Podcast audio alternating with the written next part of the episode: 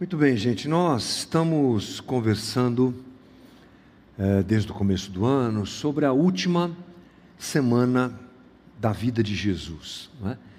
E eu entrei mais agudo nessa conversa na semana passada, utilizando o texto de Marcos no capítulo 11.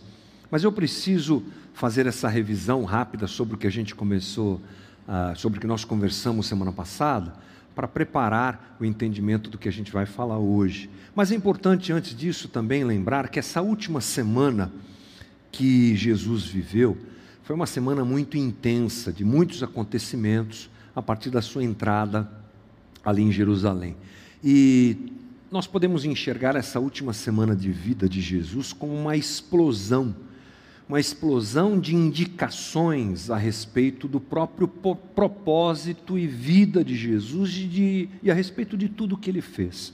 Como se aquela semana fosse uma, um resumo, acho que essa é uma boa palavra.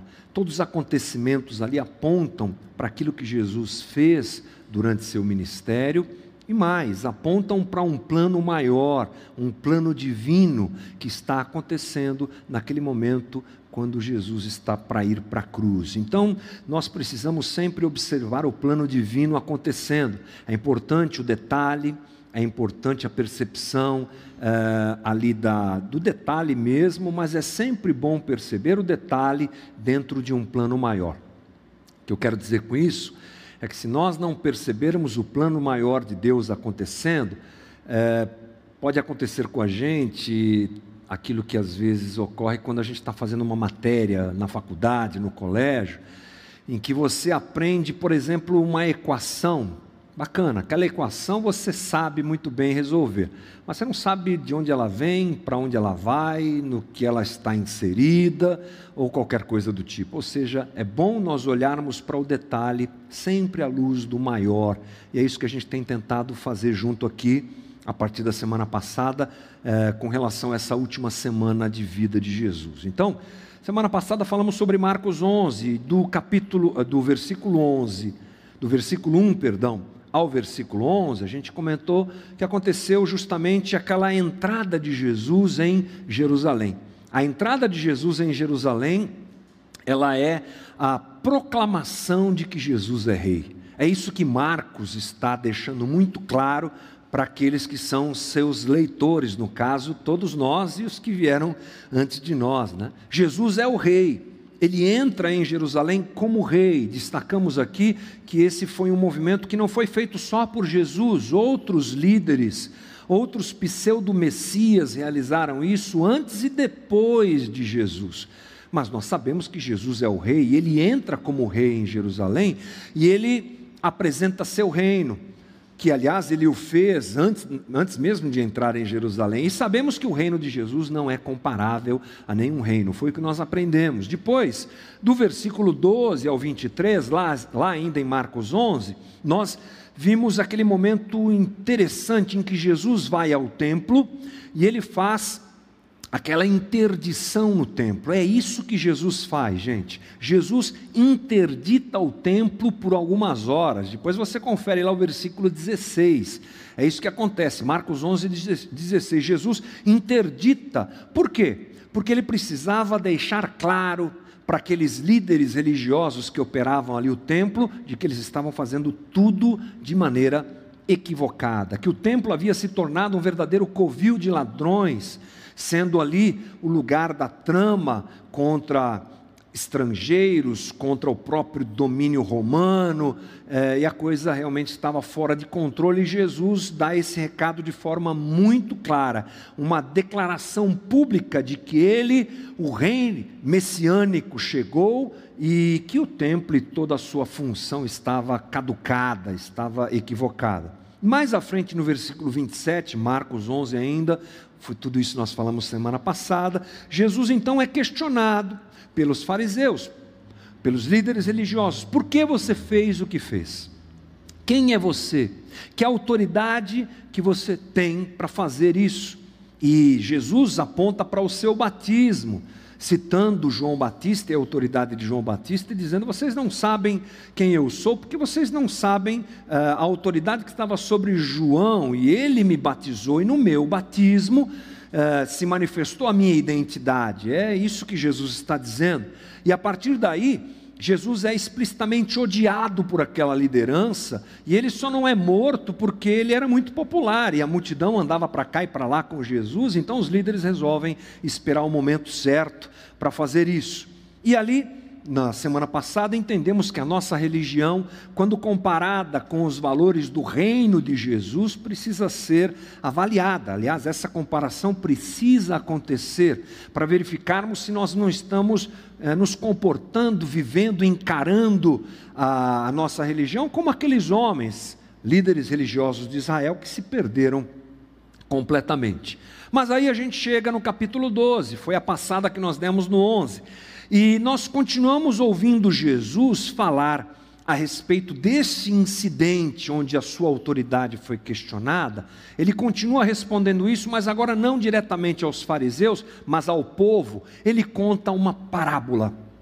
Jesus conta uma parábola. É assim que acontece essa transição do 11 para o 12. Jesus está apresentando, naquela última semana, nos acontecimentos vividos por Jesus, os valores do reino. Essa parábola também acompanha esse mesmo movimento eh, de Jesus em apresentar os valores do reino. É importante nós pensarmos em parábolas como algo muito importante, um instrumento muito importante no ensino realizado por Jesus. As parábolas, elas têm uma força muito grande.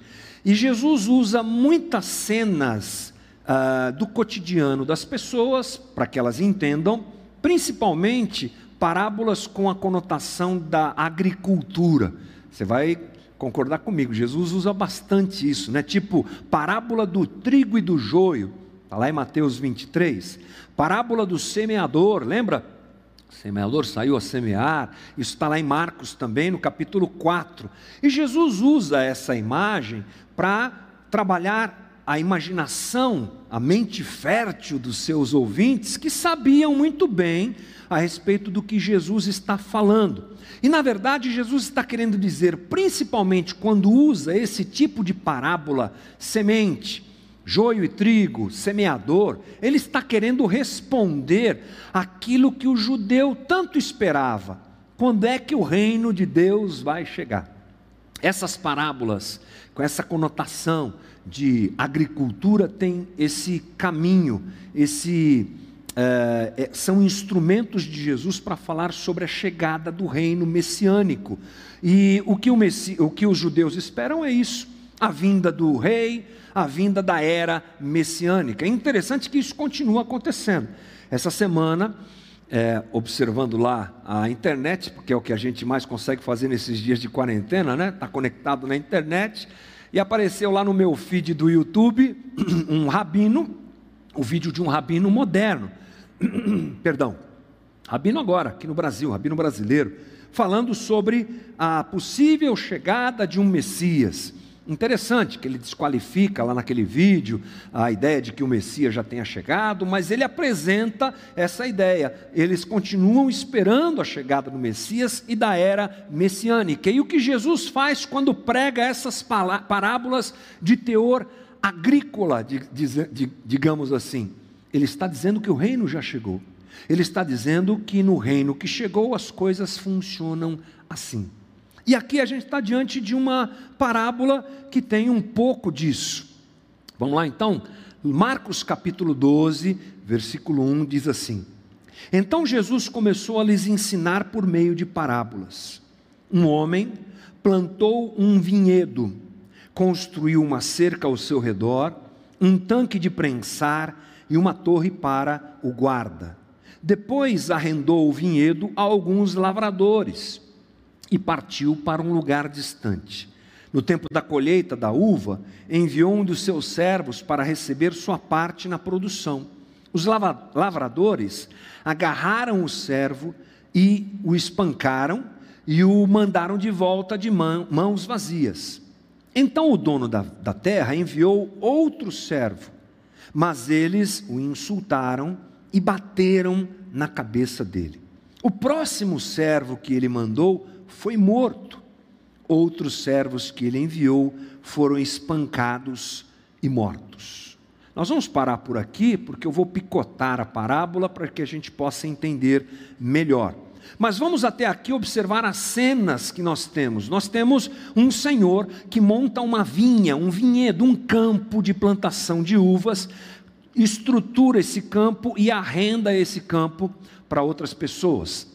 O senhor quer receber parte da produção. Passou um tempo, todo mundo que arrenda alguma coisa tem direito a receber aquilo que lhe é devido, e o Senhor então envia servos para receberem aquilo que devia ser pago dos arrendatários ao Senhor. E aí nós entramos numa, num conjunto de cenas muito violentas. Quatro cenas de violência em progressão. Vou ler de novo para você, versículo 3. Os lavradores agarraram o servo, o espancaram e o mandaram de volta de mãos vazias.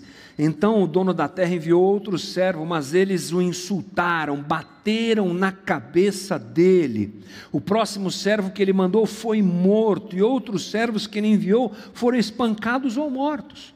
Olha que cena terrível de violência, uma atrás da outra. E agora fica a pergunta: diante de, desse caos, diante dessa violência praticada contra os servos daquele senhor, como é que aquele senhor vai se comportar? Estamos montando o cenário da parábola, não se perca. Estamos tentando entender o que Jesus está dizendo. O senhor da vinha, diante da agressão sofrida pelos seus servos, poderia muito bem retribuir com violência. Ele tinha o direito de fazer isso. Chamar a polícia, montar uma, um grupo de eh, soldados, de, desse tipo de coisa, invadir aquela vinha e prendê-los. Podia, inclusive, eh, matá-los, era o direito que ele tinha. E ele estava, inclusive, comprometido diante das famílias dos servos que foram mortos e que foram eh, atacados com violência a fazer isso. Mas a pergunta é: o que o Senhor da vinha fará?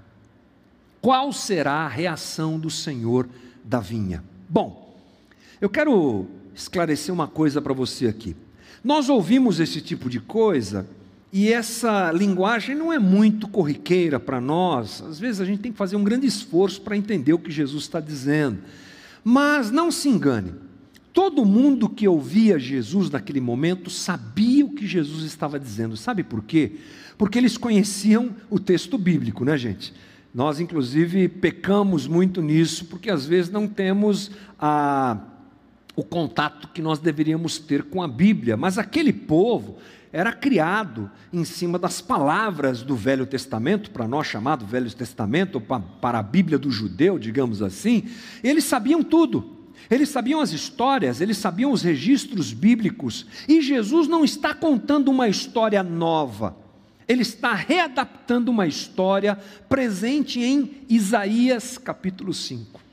Ele está recontando uma história, não é inédita essa história de Jesus, e quando nós escutamos uma história que nós já conhecemos, a gente sabe mais ou menos para onde ela vai. Era o que esperavam aqueles ouvintes de Jesus. Então vamos dar uma olhadinha no texto de Isaías 5 e tentar entender e conhecer melhor essa história que Jesus está usando como base.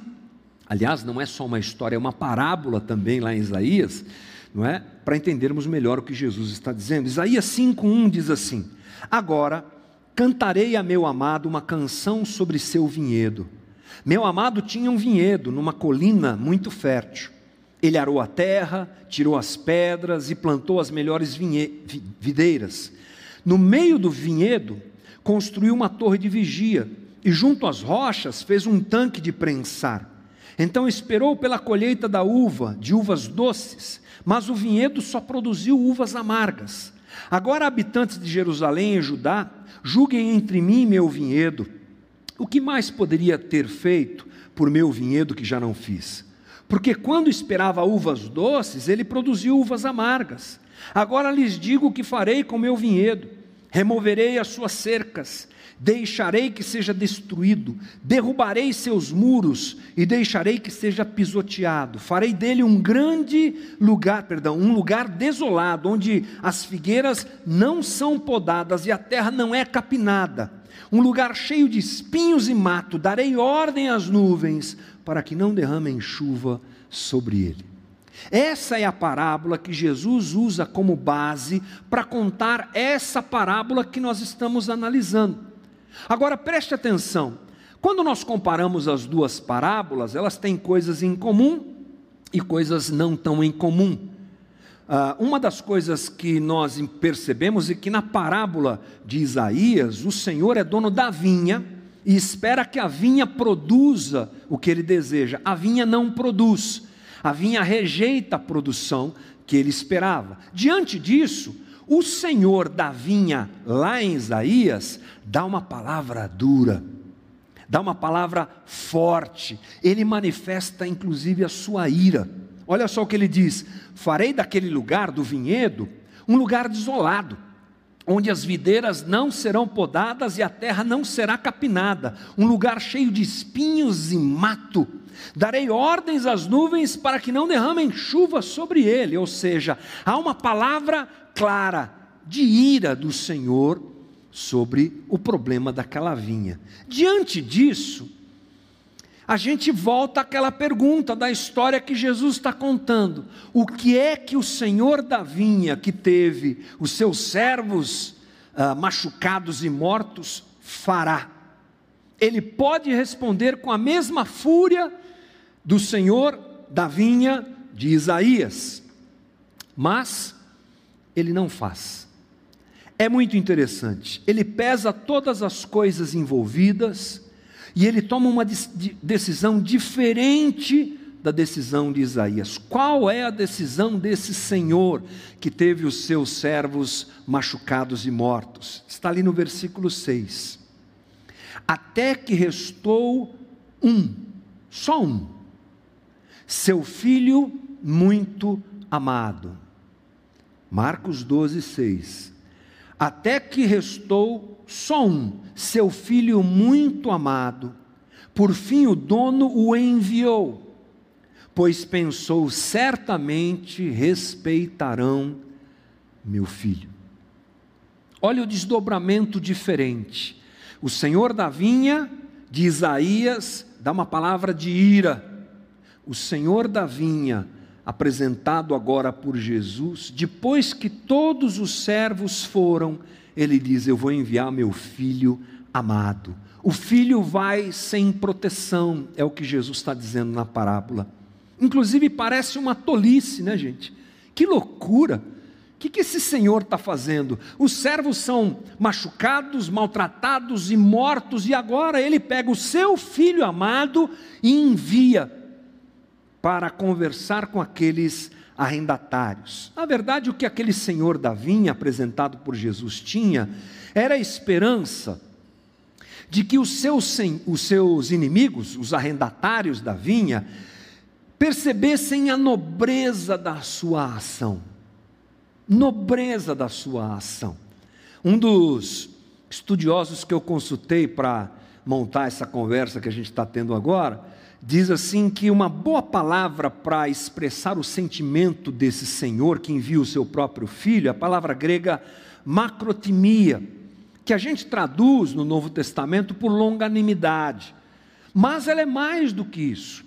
É longanimidade, é paciência, é disposição de correr riscos, é compaixão, é autoesvaziamento, Assim é o Senhor dessa vinha apresentado por Jesus. Ele envia o seu próprio filho, na esperança de que aqueles homens maus percebessem a nobreza do seu coração. Uma história interessante é registrada é, e que aconteceu lá no Oriente Médio, acho que cabe bem para a gente tentar entender o que está acontecendo aqui. Na década de 80, 1980, lá na Jordânia, o rei da Jordânia era Hussein bin Talal. Hussein bin Talal, rei da Jordânia, num dado momento do seu reinado, se deparou com uma coisa muito complicada. 75 oficiais aproximadamente estavam dando um golpe militar, ou resolveram dar um golpe militar no reino do rei Hussein. E eles estavam reunidos num hotel, esses 75 homens, planejando como isso iria acontecer. O rei ficou sabendo disso, a inteligência lá do seu governo soube disso e vieram avisá-lo. E inclusive os leais ao rei Hussein disseram: Rei, deixa a gente invadir aquele hotel. Nós vamos até lá, a gente invade esse pessoal, a gente prende todos eles e envia esse pessoal para a corte militar e o senhor vai continuar reinando aí tranquilamente. Ele disse: Não, me deem mais um tempo. E aí diz a história que ele convocou um helicóptero, um pequeno helicóptero, só ele e o piloto, completamente desarmado. E ele subiu até em cima lá do hotel, pousou lá no hotel e disse assim para aquele piloto: Olha, se eu demorar muito, se você ouvir algum tiro, alguma bagunça do tipo aqui, você vai embora.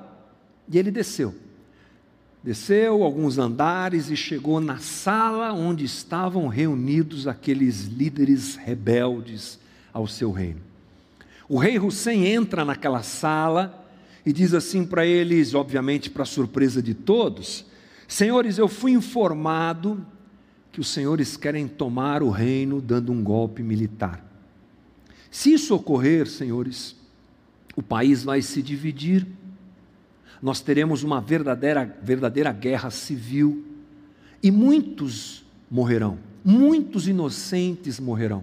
E o nosso país já tão sofrido, nosso reino tão sofrido, sofrerá mais ainda. Eu estou aqui para me entregar para vocês e dizer para vocês: se vocês querem fazer o que vocês planejam, me matem. Me matem agora aqui e continuem esse golpe, porque pelo menos assim, somente um homem morrerá. A história diz que aquela sala ficou em absoluto silêncio, mas depois de um tempo, um a um daqueles rebeldes se dirigiram ao rei, se ajoelharam aos seus pés, beijaram seus pés e suas mãos, e declararam completa e eterna lealdade. É disso que nós estamos falando. O senhor daquela vinha esperava que os rebeldes tivessem um tipo de reação como essa. E aqui cabe uma pausa para nós pensarmos melhor a respeito dessa parábola, porque nós estamos entendendo uma parábola e precisamos entendê-la dentro daquilo que Jesus está dizendo para depois trazer essa realidade para nós. Essa parábola, é claro, que é a própria história de Jesus. Os personagens da parábola são Israel, Israel é a vinha. Nós já falamos isso aqui algumas vezes no ano passado, quando entendemos lá no livro de João a respeito da videira. Israel é a videira, Israel é a vinha também. O Senhor da vinha é o Deus Pai. Os servos do Senhor da vinha, aqueles que foram enviados pelo Senhor e mortos, espancados e maltratados, são os profetas de Deus, que foram até Israel avisar que eles estavam fazendo as coisas de maneira errada e não produzindo aquilo que Deus desejava. E é claro que o filho amado daquele senhor da vinha é Jesus. Essa é a composição dessa parábola. Jesus está contando a sua própria história, daquele que foi enviado depois dos profetas como filho amado. Gente, vamos nos lembrar que lá em Marcos 1:11, no batismo de Jesus, ele é chamado pelo Pai de filho amado. Aqui é, uma, é, um link automático e claro, Jesus está falando de si e ele está apresentando o valor do seu reino na entrega do pai que dispõe do filho para ir lá conversar com aqueles arrendatários de que a possível ira não se manifesta, o que se manifesta é graça. A gente vai afunilando a história e a gente entende agora que o Senhor da vinha, que é o Deus Pai, tem como manifestação na relação com os rebeldes não ira, mas graça. É o filho amado que é enviado, na esperança de que haja reconciliação. Na esperança de que Israel se ajoelhe diante do Pai, na esperança de que se convertam dos seus pecados e dos seus maus caminhos. É isso que está acontecendo, é isso que Jesus está contando. Essa é a narrativa da parábola. Deus envia o filho para falar com os arrendatários maus que mataram os profetas, que ainda há uma chance, que eles deveriam se converter e andar em lealdade a Deus. Mas diferente do que acontece naquela história do rei Hussein que eu te contei agora, Israel não se converte. E a parábola de Jesus já anuncia isso. Vamos lá no versículo 7, Marcos 12, 7. Os lavradores, porém, disseram uns aos outros: Aí vem o herdeiro da propriedade, vamos matá-lo e tomar posse dessa terra ou dessa herança, depende da tua tradução. Então o agarraram, o mataram e jogaram seu corpo para fora do vinhedo. Jesus está anunciando que ele vai viver, Israel vai matá-lo, assim como aqueles arrendatários mataram o filho amado enviado pelo Senhor da vinha até eles. Interessante que na própria parábola, Jesus demonstra o interesse aquilo que vai motivar o coração da liderança de Israel em matá-lo, a herança. No texto que a gente acabou de ler, diz assim: os maus homens arrendatários lá da terra diz, diz, disseram: Vamos matá-lo e tomar posse da herança. Vamos matá-lo para ficar com a herança. O que é que Jesus está querendo mostrar aqui? Que a liderança de Israel pegou aquilo que era divino, criado pelo Senhor da vinha. Quem criou a religião de Israel, gente? Quem levantou os sacerdotes? Quem instituiu aquele jeito de ser religioso de Israel? Foi Deus. Você sabe que nós estamos fazendo a leitura da Bíblia nesse ano de 2021. Se você ainda não está fazendo, está é, tá convidado a acompanhar a gente. Nós já entramos agora no livro de Números. Mas é interessante quando a gente passa ali por, pelo final do livro de Êxodo, Levítico, bastante, nós vemos o que Deus faz. Ele institui essa organização religiosa. De quem é? É de Deus. Mas a religião de Israel é tomada como posse pela, pela liderança de Israel. Agora, não é mais de Deus, é nossa. Porque são apegados ao poder, ao dinheiro, são apegados a tudo aquilo que eles transformaram a religião de Israel. E Jesus, quando vai lá no templo e dá aquele, né, faz aquele movimento todo de paralisação do reino, ele ameaça, do, do templo, perdão, ele ameaça a liderança de Israel, que tinha a religião como sua, é a nossa herança. Nós somos donos do templo Perdão, nós somos donos do templo, nós somos donos dessa estrutura. Jesus não queria nada daquilo, é óbvio. Jesus não se interessa por nada de religião humana. Jesus, ele é o Senhor do reino de Deus, mas aqueles homens sim estavam apegados a isso. Bem, o que acontece é que na parábola eles matam o filho amado, jogam o seu corpo para fora da vinha, para que a vinha não ficasse impura e eles não pudessem colher dos seus frutos. E nós sabemos que esse é um prenúncio do que vai acontecer com Jesus mais à frente. Mas o interessante é que depois de tudo isso acontecer, o Senhor da vinha dá uma palavra de condenação àqueles que arrendaram a vinha. Lá no versículo 9, Marcos 12, 9 diz: O Senhor, perdão, o que vocês acham que o dono do vinhedo fará? perguntou Jesus.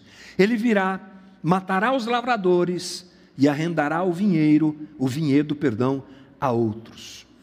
Então, a parábola de Jesus vai para os seus caminhos finais. Ele diz: O que é que restou ao Senhor da vinha?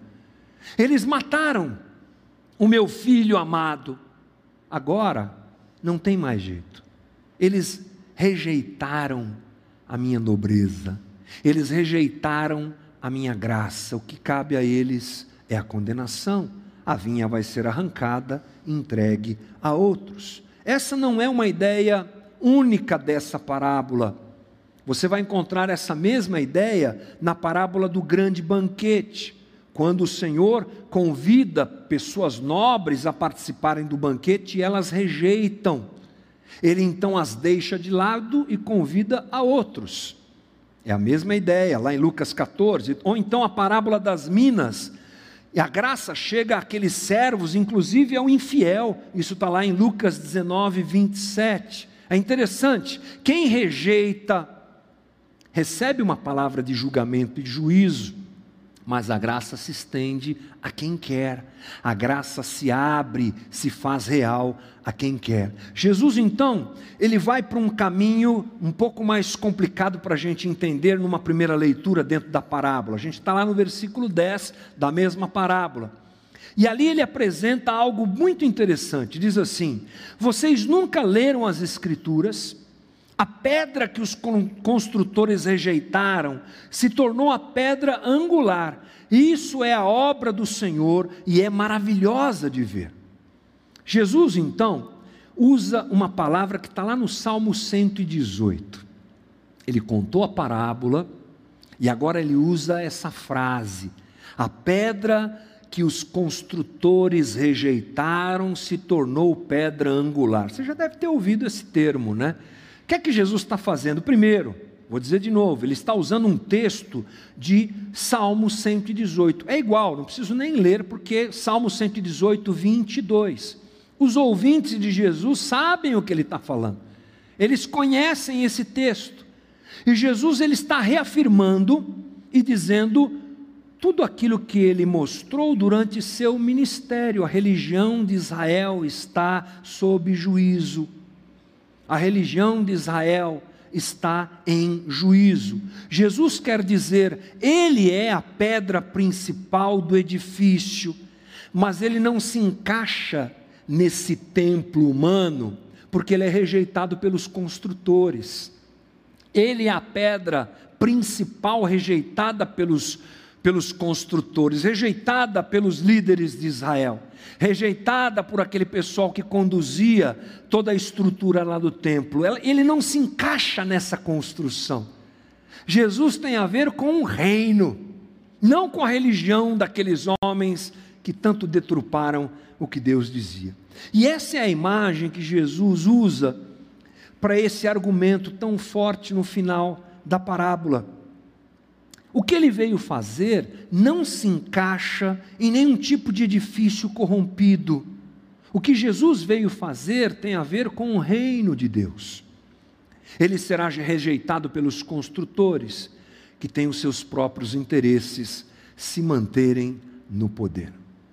Essa é uma parábola longa e cheia de detalhes para a gente entender. Eu espero que tenha sido esclarecedor para você. Mas Provavelmente você concordará comigo que o ponto mais importante dessa parábola é justamente a reação do Senhor da vinha. Quando nós observamos a reação do Senhor da vinha nessa parábola de Jesus, nós entendemos o valor que Jesus quer falar a respeito do reino. Lembre-se, as parábolas de Jesus eram usadas para ele dizer: olha, o reino já chegou e ele funciona assim. Quando eu olho essa parábola e a compreendo conforme nós fizemos agora, nós entendemos a mensagem de Jesus. Ele está dizendo, gente, o reino messiânico já chegou. O rei, que sou eu, entrei em Jerusalém, vocês me receberam como rei, então eu sou rei desse reino. E no meu reino, as coisas funcionam assim. Como? Graciosamente. A principal mensagem de Jesus nesse momento da última semana de vida que ele tem é: o reino de Deus é o reino da graça. Aí talvez você me diga assim, mas graça, você deu essa volta toda, 20, 30 minutos falando aí para chegar nesse ponto tão básico é. Porque o Evangelho é básico, e Evangelho é graça. O Evangelho é vivido profundamente quando a gente pensa nessas bases, como graça. E a gente não pode desprezar o básico e o simples, porque ele é, essas coisas são a realidade do Evangelho. Ontem eu estava lá na missão peregrina e me encontrei com meu amigo Roberto Diamanso. Aliás, não só meu, agora nosso amigo, né? Já veio aqui, já fez live com a gente. É um dos que ajudam, que dirigem lá a missão peregrina. E é interessante, a gente estava conversando sobre algumas coisas e ele citou uma frase que ficou na minha cabeça.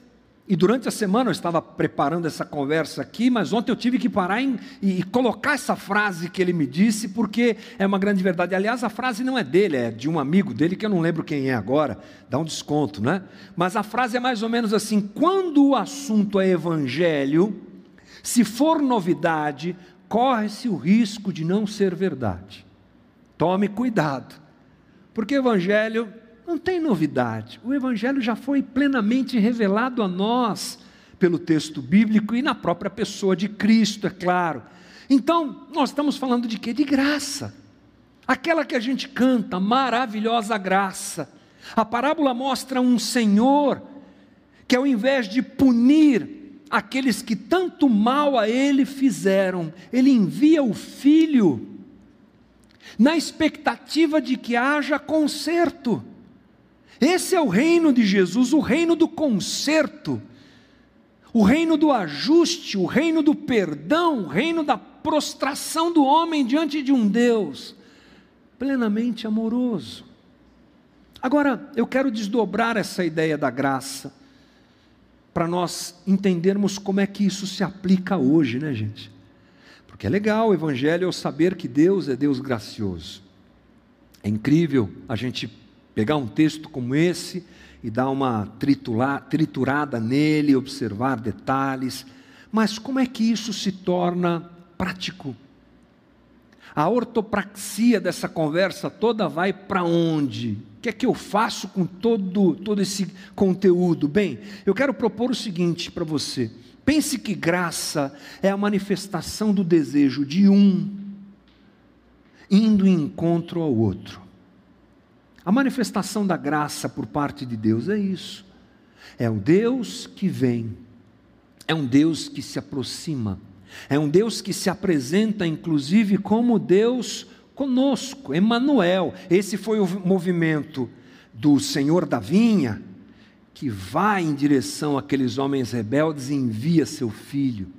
Esse é o movimento do nosso conhecido rei Hussein, que foi lá conversar com aqueles homens rebeldes. E esse é o movimento do nosso Deus. É a ação proativa de Deus em vir até nós. Quando esse exemplo toma conta de nós, o que ele deve promover em nós? Ele deve promover o mesmo tipo de ação, de nós irmos até o outro. Nós vivemos tempos muito difíceis, gente. Nós vamos lembrar dessa história de quarentena e de pandemia por muito, muito tempo. As marcas desse momento nós ainda não as percebemos completamente. O distanciamento, a solidão, os problemas psicológicos, as crises de ansiedade, nossas crianças estão, muitas delas, doentes psicologicamente, afetadas por isso. Relacionamentos estão desmoronando nesse tempo, as coisas não estão muito bem. Então, diante dessa conversa, eu penso que nós podemos tomar uma atitude, um jeito de ser e de viver, que vai ajudar a gente muito, não só por isso, mas é um bom motivo, sairmos melhor dessa crise toda, vivendo a graça de Deus em nossos relacionamentos. Vivendo essa ação que me impulsiona em direção ao outro nesse tempo. Essa crise de distancia, distanciamento, ela pode ser vencida através desse exemplo dado por Jesus na parábola e pela sua própria história, quando isso entra em nosso entendimento e mais ainda em nosso coração, nos movimentando em direção ao outro, manifestando a graça de Deus nos nossos relacionamentos, porque no reino de Deus não há lugar para individualismo. No reino de Deus não há lugar para a gente andar sozinha, para nós andarmos separados. Aliás, a igreja é a manifestação do jeito que o reino de Deus é. A igreja é o que? A comunidade dos santos, é a comunidade dos ressurretos em Cristo Jesus. Portanto, nós não podemos nos esconder nesse momento e deixar de fazer aquilo que é tão importante para a nossa saúde espiritual e para a manifestação da realidade do Evangelho em nós, que é procurar o outro, que é me dirigir ao outro. A graça se manifesta na nossa procura pelo outro. A gente tem visto, como eu já disse, relacionamentos feridos e destruídos pelo distanciamento que a vida, como de uma forma comum, já impõe, muito mais agora, nesse momento que a gente está vivendo. Por isso, o exemplo daquele senhor da vinha, que aponta para Deus, Pai, deve caber a nós. É tempo de se desarmar. É tempo de se doar pelo outro. É tempo de ouvir, acolher. Vou usar um termo aqui que você sabe que é simbólico: abraçar. É tempo de estar ao lado, também é tempo de deixar de lado, também é tempo de diminuir as diferenças que tanto nos afastam, para que a graça divina se manifeste no seu corpo, a mesma graça que nos alcançou, a mesma graça que chegou até nós e que é oferecida a nós deve ser, portanto, percebida e vivida. A nossa religião não pode desprezar esse movimento divino, senão nós nos tornaremos como aqueles arrendatários maldosos que representam quem?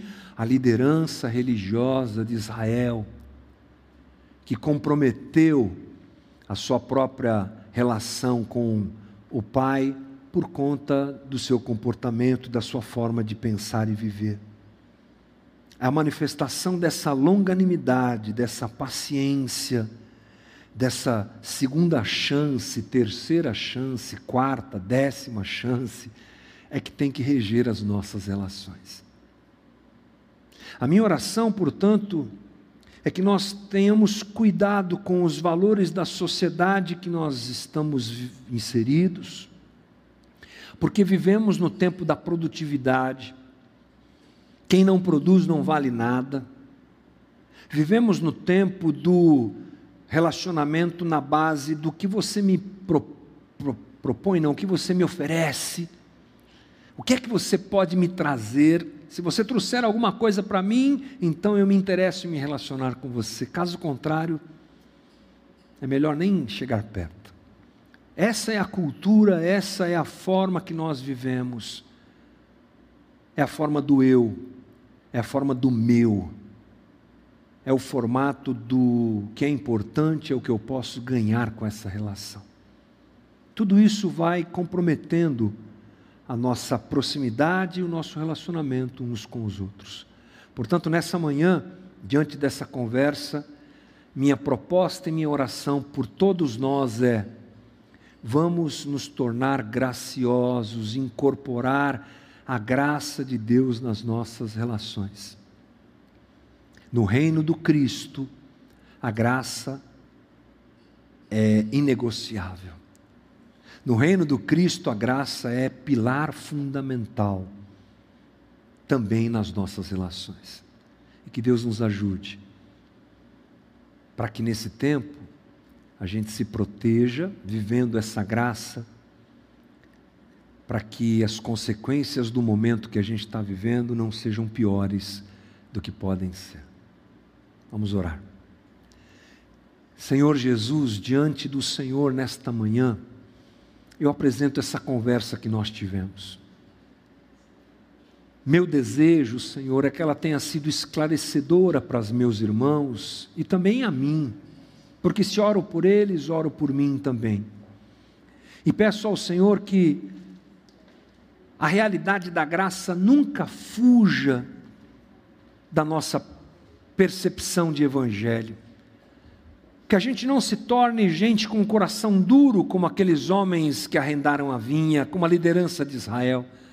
Que a gente não se torne rebelde, que a gente não tome para nós aquilo que não é nosso mas que diante da tua oferta graciosa nós nos prostremos diante do Senhor, beijemos os teus pés e nos reconciliemos contigo todos os dias, e que essa realidade se expanda aos nossos relacionamentos, relacionamentos graciosos. Nos dá isso, Jesus. Relacionamentos onde o perdão é uma realidade vivida. Relacionamentos onde nós nos desarmamos para que o conserto aconteça. Relacionamentos não baseados na produtividade, mas na longanimidade, na graça do Senhor. Ajuda-nos, Jesus, e nos aproxima. Só o Senhor pode fazer isso. Porque em tempos como o que a gente tem vivido, a gente tem se distanciado porque precisamos nos distanciar. E há um grande perigo nisso, nos acostumarmos com isso. E absorvermos esse distanciamento que tanto mal faz para nós. Cuida das famílias, Jesus. Cuida dos casamentos, eu te peço, Senhor. Visita com graça e estimula a graça em cada casamento palavras de reconciliação, movimentos de perdão, de quebra de distanciamento, de gente desarmada que se direciona ao outro. E que assim a gente viva a realidade máxima do reino, a tua graça vivida por nós nesses dias. Ajuda-nos, Jesus. Obrigado por mais esse domingo. Obrigado pela tua palavra que conserta o coração da gente. Obrigado. Dá-nos um, uma boa semana, Senhor. Ajuda-nos.